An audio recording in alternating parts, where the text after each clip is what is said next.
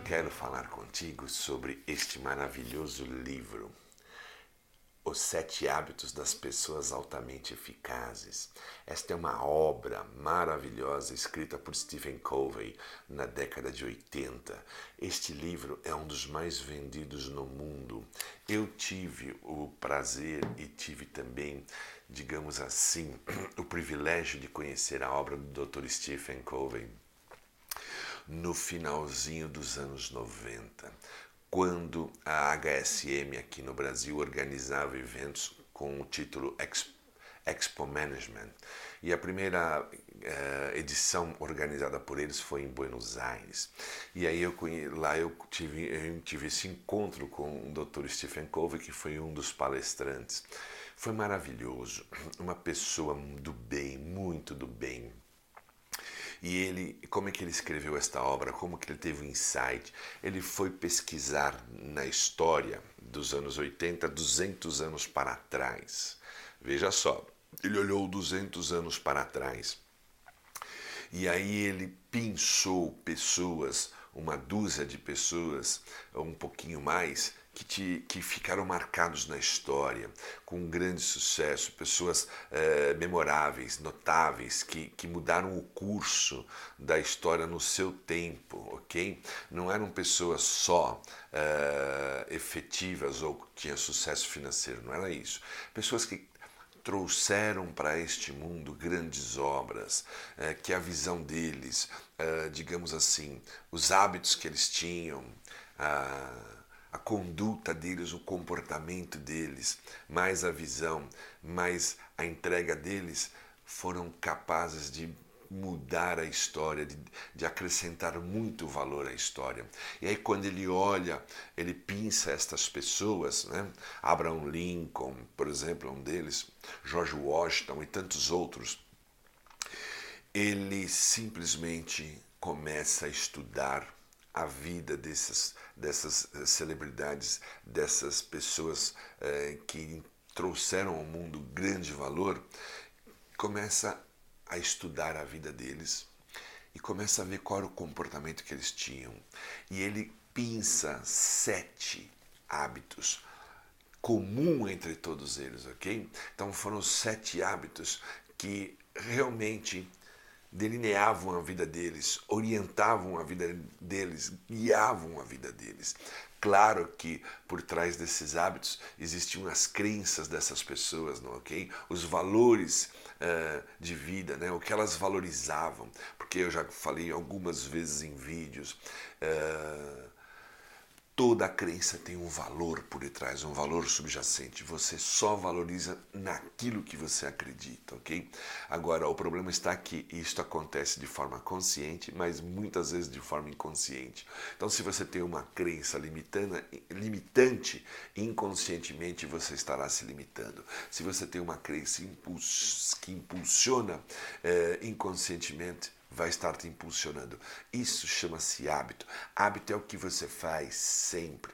É, tem assim a ver com uma automação, uma automatização dos processos da sua vida. Só que quando você tem clareza sobre esses atos, você se conhece a si mesmo, conhece quais são os hábitos, os, esses sets que operam em você, ou mais hábitos, aí se eles são bons, se eles são impulsionadores, legal, se eles são ruins, você tem a chance de mudá-los. Mas aqui nós queremos falar desses sete hábitos que foram estudados por Dr. Stephen Covey e foram pensados, foram prospectados na vida de pessoas que tiveram um grande resultado nessa vida, que impactaram enormemente as sociedades, a forma de se fazer as coisas, de se relacionar e tudo mais.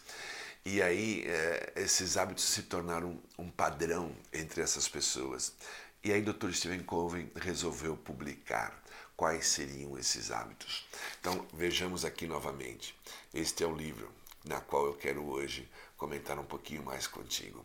Eu te altamente te recomendo a ler esse livro para você que quer crescer, quer evoluir como pessoa, como profissional, como ser da sociedade cidadão, em várias dimensões da sua vida, ok? O primeiro hábito nos diz a respeito de ser proativo, de, de, um ser que é proativo. Um ser proativo não é somente aquele ser que tem iniciativa para fazer as coisas. Ele tem sempre uma intenção positiva, um foco no positivo e ele tem sim uma impulsão a ter uma iniciativa das coisas, a liderar uh, os processos da sua vida, o contexto que ele está, mas muito mais ainda, diz respeito como ele reage às coisas. Porque a gente sabe, seres reativos são seres que, uh, muito reativos, só reagem ao de fora para dentro, são seres que limitam o seu crescimento, limita a sua expansão da consciência, limita os seus comportamentos e tudo mais, ok? Então, é, Dr. Stephen, quando eu vi ele falando pessoalmente uh, em, desta forma, entre a ação e entre a reação, entre a ação e entre a reação, há um espaço de tempo aonde esse espaço é bem curto, mas aonde eu decido a escolha, eu escolho a qualidade da minha resposta. E não é uma resposta de você, não estou falando aqui de você estar falando, uma resposta narrada, falada. Pode até ser, mas é uma resposta, significa que é uma metáfora para dizer assim: qual será a minha ação em seguida a alguém que me fez algo, ou alguém que me falou alguma coisa, ou alguém que me trouxe alguma notícia, trouxe algo. Como eu reajo a isso? Então, entre essa ação e reação, há um espaço de tempo. Eu, eu escolho travar, eu escolho é, ficar estressado, eu escolho explodir, eu escolho é, entrar num nível de fúria, eu escolho dar uma resposta bem ríspida, eu escolho xingar alguém, eu escolho dar um, um sei lá, agredi-lo fisicamente. Como que é esta minha escolha? Porque quando você entra num nível de estresse profundo, você trava o pensamento. E se você deixa ele pensar, deixa ele raciocinar, você não vai ter a melhor escolha, ok? Então é isso, sendo um ser proativo, ele escolhe como será a sua reação a todas as ações que estão dentro do contexto da vida dele, ok? Que chegam a ele. Eu vejo sempre assim, sabe? Vou mirando as pessoas que eu venho conhecendo nesta vida, desde lá de trás até hoje, e eu presto, bem atenção, às vezes em algumas assim que marcaram, estiveram comigo, viveram bastante tempo. Todas aquelas que escolheram recepcionar tudo que chegam a elas como oportunidade, e não como ameaça, elas sempre vão mais à frente, elas sempre avançam. O outro hábito, o segundo hábito, diz respeito a tenha sempre objetivo em mente.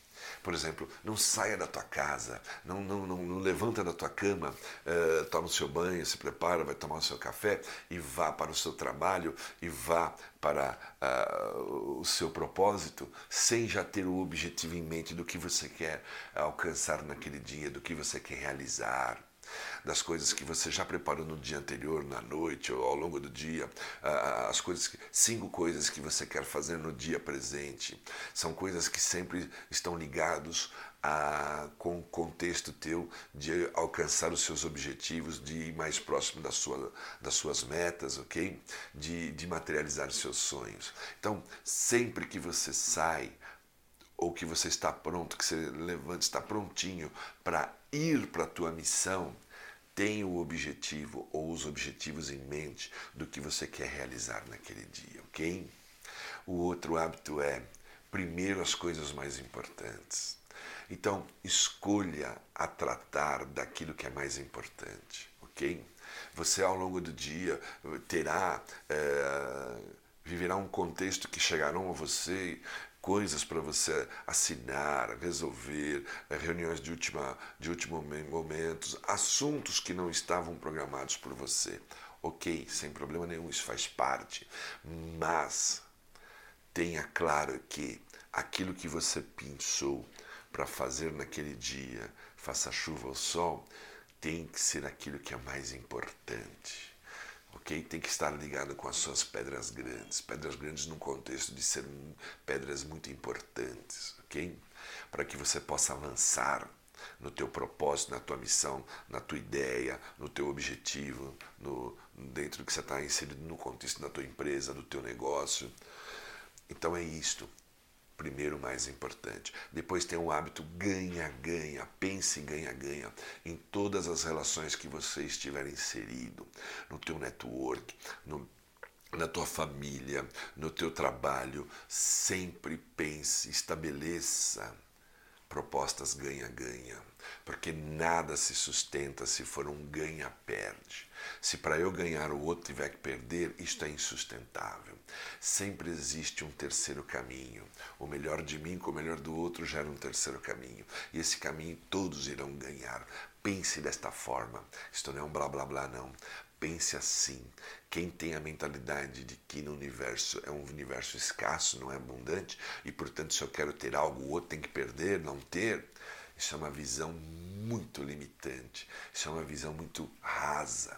Ok? Então pense ganha-ganha, o quarto hábito. O quinto hábito, estas pessoas que tinham grande sucesso que ele estudou, elas primeiro compreendiam para depois serem compreendidas. Nunca elas tentavam ser compreendidas sem antes compreender o contexto em que elas estavam inseridas ou eh, conversando com o seu interlocutor. Primeiro elas escutam as pessoas, praticam a escuta ativa, a, escuta empática, compreende o momento do outro, compreende o que o outro quer dizer de verdade, ou ouve esse, esse outro na essência dele. E depois ela vai então é, se fazer compreendida, ok? O sexto hábito, crie sinergia. Acabei de falar agora há pouco. Quer dizer, o melhor meu de mente, de corpo e de espiritualidade, o melhor que da vida que ocorre em mim, na, na, na, forma de eu ser, nos meus pensamentos, nos meus comportamentos, nos meus valores, no meu caráter, na minha capacidade cognitiva, na, meu, na minha criatividade, com o melhor de tudo isso no outro, haverá de surgir um terceiro caminho, uma coisa muito melhor, que não é uma progressão aritmética, mas uma progressão geométrica. Porque por isso que é legal trabalhar, é bom, é legal, é, é, é muito, é, digamos assim, é bastante estimulante trabalhar em equipe, quando você realmente está preparado para compartilhar com o outro, para atuar com o outro, para pensar juntos, para colaborar porque o melhor teu com o melhor do outro cria um, um, um, novo melhor, um terceiro caminho que será muito melhor do que ambos atuando sozinho. Então isso é crie sinergia. Você que é um líder, crie sinergia na sua equipe, estimule a sinergia. Você que toca uma equipe, tem a missão de estar na frente de uma equipe, estimule muito a sinergia, ok? Uh, e o sétimo hábito é afine o instrumento, ou seja, cada vez mais melhore todos esses seis hábitos anteriores, sempre a, objetivando uma figura maior aonde você quer chegar. Perceba que na nossa vida nós temos as micro, as, micro e agendas maiores. As agendas maiores têm a ver com aquilo que é o nosso propósito, aquilo que é a nossa missão de vida, aquilo que nós queremos realizar na nossa vida. A gente não estou eh, falando para quem tem realmente um desejo, uma vontade eh, de realizar coisas nessa vida, deixar um legado. Então, quando você está em momento mais difícil, a tua microagenda é uma microagenda mais estressante, mais frustrante, as coisas não estão acontecendo, pare, pense e se transporte para a macroagenda. Aonde você quer chegar daqui um ano, dois, três, quatro, cinco, dez anos. Quando você faz assim, logo te vem um estar de bem, um bem-estar por quê? Porque você está uh, passando um momento ali mais frustrante, só que o teu objetivo está lá na frente, é muito maior o que você quer realizar. Então é um dia após o outro, uh, vivendo intensamente no presente, realizando coisas que vão te levar até lá, a materializar os seus sonhos e assim por, por diante, ok? Então isso é afinar o instrumento é afinar uh, o teu lado proativo, uh, a tua mente objetiva, ou aquilo que a tua mente pensa como mais importante primeiro. Né? O processo ganha-ganha. Uh, primeiro seja compreendido para depois ser. Primeiro compreenda para depois ser compreendido.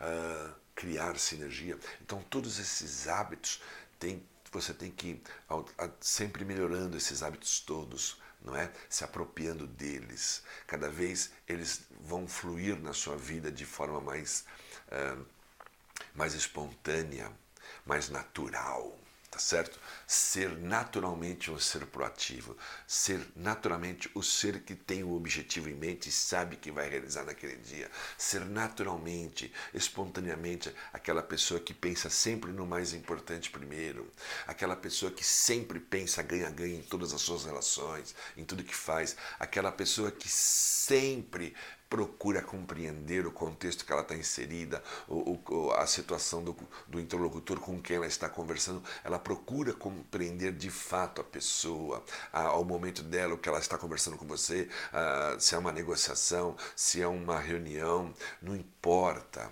Ela tem sempre o objetivo, eu, compreendo, eu vou compreender primeiro todo esse contexto para depois eu me fazer compreendido. E eu sempre vou trabalhar com a minha equipe ou com o outro, sempre em sinergia.